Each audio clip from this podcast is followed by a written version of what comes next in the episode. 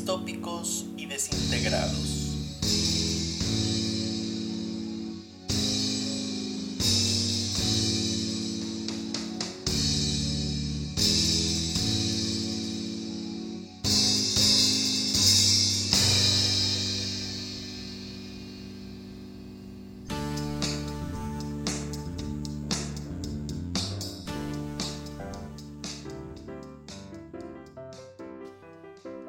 Capítulo 1 La conjura contra América. Hubo una época en la que sin importar la latitud en la que se hubiera nacido, todo niño había escuchado la gran proeza de Charles Lindbergh, héroe de los Estados Unidos que a bordo de su avión El Espíritu de San Luis sobrevoló sin hacer pausas el Océano Atlántico. No era difícil imaginar al valiente piloto superar el hambre, el cansancio, los elementos, con tal de cumplir la misión que aunque había sido impuesta de manera personal, era observada como un triunfo para un pueblo completo y desde ahí para un mundo todo que de a poco aceptaba los ideales de dicho pueblo como si fueran universales. Era el año de 1927 y Estados Unidos comenzaba a ocupar su lugar como el hegemón ideológico y económico del mundo occidental. Siendo la base de esta hegemonía el desarrollo tecnológico e industrial, la gran proeza de Lindbergh se convertía en un símbolo perfecto.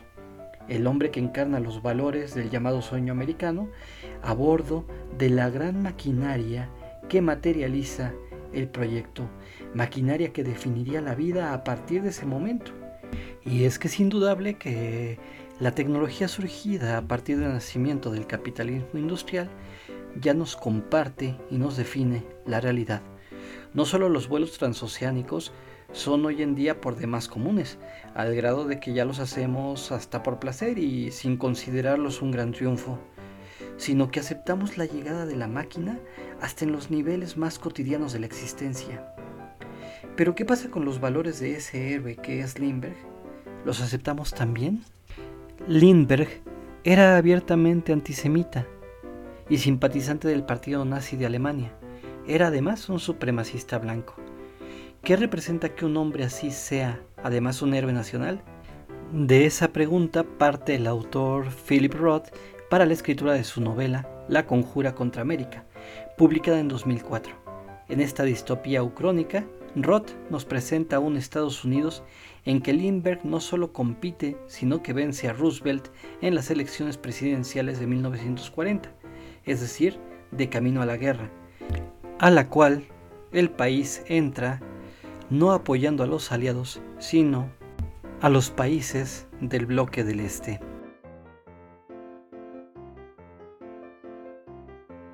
Judío oriundo de la ciudad de Newark, Nueva Jersey, Roth mezcla elementos autobiográficos con la situación ficticia para poner en juego, primero, la admiración que la gente de la época siente por el otrora heroico piloto, pero que luego se transforma cuando éste se convierte en la encarnación de temores que afectan a judíos de dos continentes.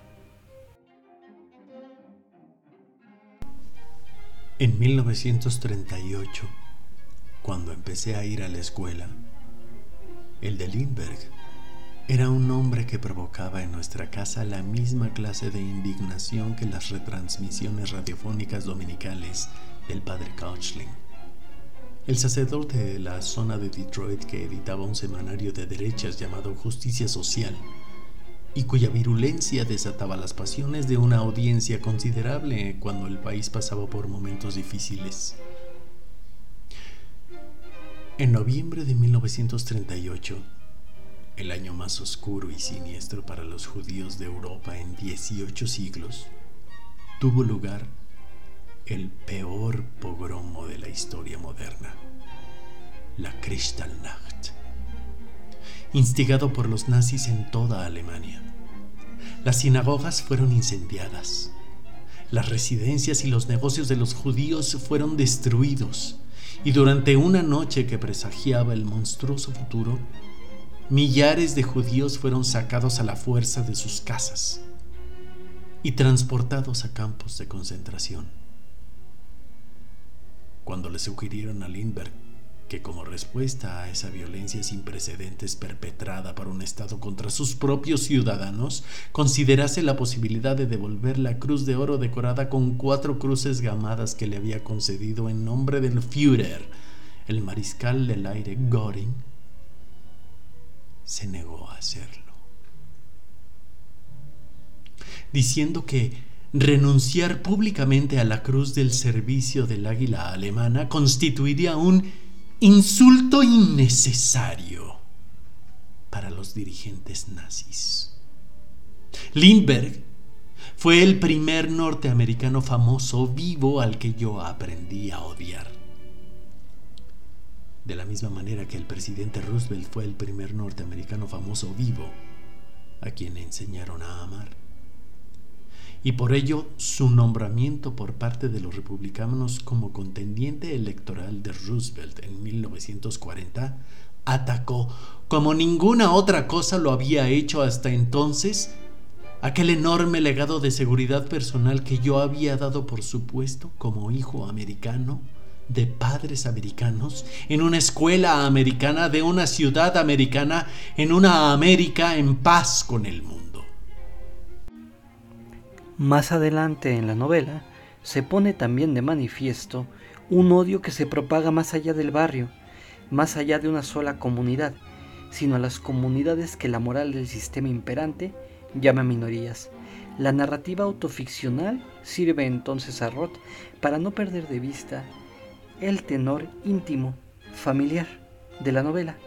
Y es que con la entrada de la tiranía, lo que se pone en riesgo lo que se pierde es justo la vida cotidiana y todas las relaciones humanas.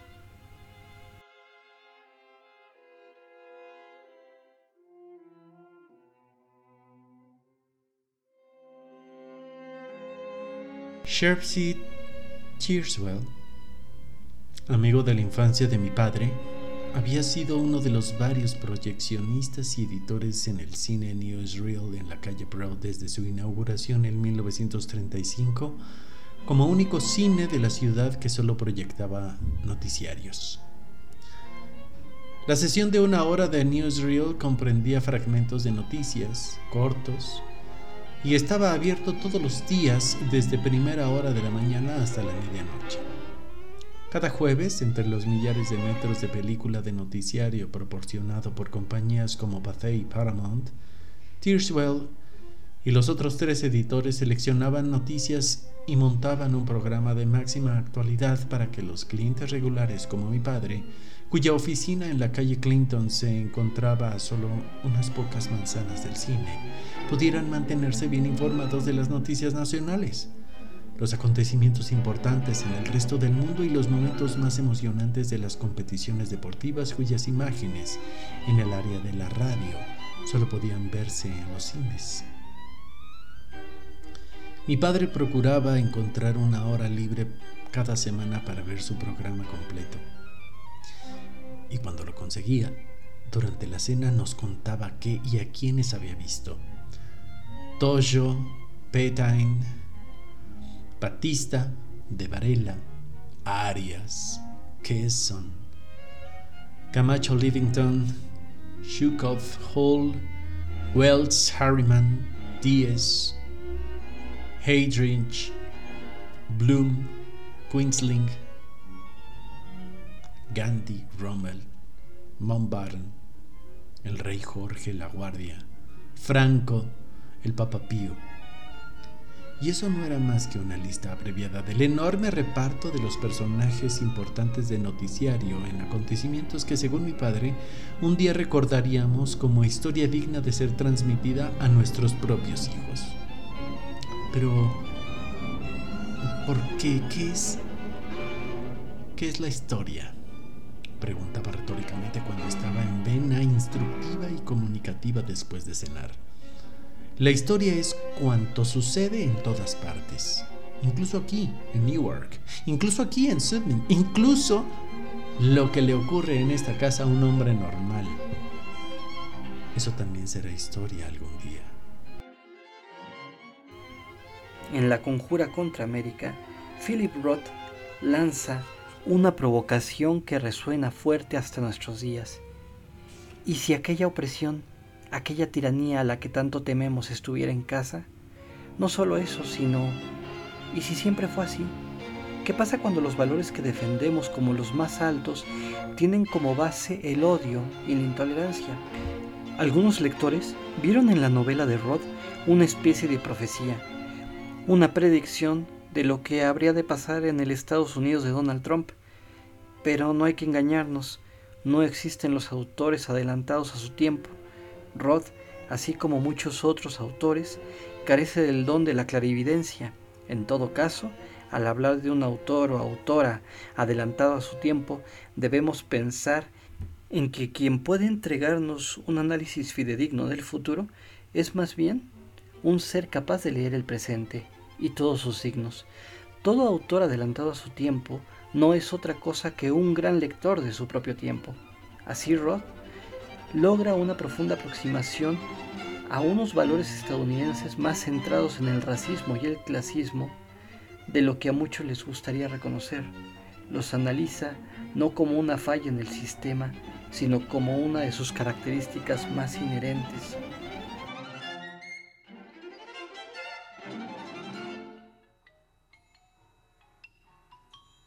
Los resultados de las elecciones de noviembre ni siquiera estuvieron igualados. Lindbergh consiguió el 57% del voto popular y con un triunfo aplastante ganó en 47 estados. Los únicos donde perdió fueron Nueva York, el estado natal de Roosevelt, y tan solo por 2.000 votos, Maryland, donde la gran población de funcionarios federales votó abrumadoramente por Roosevelt, mientras que el presidente pudo retener, como no le fue posible en ningún otro lugar por debajo de la línea Mason-Dixon, la lealtad de casi la mitad de los votantes demócratas del viejo sur. Aunque a la mañana siguiente a las elecciones predominaba la incredulidad, sobre todo en los encuestadores, el día después todo el mundo pareció entenderlo todo. Y los comentaristas de radio y los columnistas de la prensa presentaron la noticia como si la derrota de Roosevelt hubiera estado predeterminada. Según sus explicaciones, lo ocurrido era que los norteamericanos no habían sido capaces de romper con la tradición de los dos mandatos presidenciales que George Washington había instituido y que ningún presidente antes de Roosevelt se había atrevido a cuestionar. Por otro lado, después de la depresión, la renaciente confianza tanto de jóvenes como mayores se había visto estimulada por la relativa juventud de Lindbergh y su aspecto elegante y atlético, en tan marcado contraste con los serios impedimentos físicos con los que Roosevelt cargaba como víctima de la poliomielitis y estaba también el prodigio de la aviación y el nuevo estilo de vida que prometía. Lindbergh, que era ya el dueño del aire y había batido el récord de vuelo de larga distancia, podía conducir con conocimiento de causa a sus compatriotas al mundo desconocido del futuro aeronáutico, al tiempo que les garantizaba con su conducta puritana y anticuada que los logros de la ingeniería moderna no tenían por qué erosionar los valores del pasado. Los expertos llegaron a la conclusión de que los norteamericanos del siglo XX, cansados de enfrentarse a una crisis cada década, ansiaban la normalidad, y lo que Charles A. Lindbergh representaba era la normalidad elevada a unas proporciones heroicas. Un hombre decente, con una cara de honradez y una voz normal y corriente, que había demostrado al planeta entero, de un modo deslumbrante, el valor para ponerse al frente, la fortaleza para moldear la historia y naturalmente la capacidad de trascender la tragedia personal. Si Lindbergh prometía que no habría guerra, entonces no la habría. Para la gran mayoría de la población era así de sencillo. Hay también en la conjura contra América un carácter reflexivo que vale la pena destacar. Se trata de una forma de confianza la que a través del narrador infantil, que no es otro que él mismo, el autor pone en lo cercano las relaciones familiares, amistosas, amorosas y hasta vecinales. No trata de exaltar un falso sentido de pureza, que en tanto se parecería a esos valores puritanos que tanto critica. a partir de la figura de Lindbergh, no. Y es que en este caso, Roth reconoce que toda relación es compleja, sobre todo si es cercana. Hay conflictos, peleas, traiciones, hartazgos, temores, pero para enfrentarlos siempre queda la aparición del otro, del prójimo, que no es sin un igual, incluso cuando es diferente. La Conjura contra América tuvo una adaptación televisiva recientemente producida por HBO, creada para la televisión por David Simon, creador, entre otras cosas, de las extraordinarias series The Wire y Treme, y asesorada por el propio Philip Roth, quien lamentablemente falleció apenas unas semanas antes del estreno de la miniserie. Esta versión es un retrato fiel de la novela. Toma con cuidado todos los pormenores de la trama y aprovecha a su favor una narrativa visual que le permite ser muy efectiva a la hora de manejar tensiones. Se trata además de una serie sin pretensiones, apenas seis capítulos la componen, y es que según cuenta David Simon, para Philip Roth era fundamental que si se hacía una adaptación de la novela, esta tenía que ser autocontenida. No se podía pretender extender la historia con tal de asegurar más temporadas al aire y con tal de ganar dinero. La conjura contra América invita a pensar nuestro presente y futuro a partir del imaginario de un pasado que no existió y que sin embargo existe.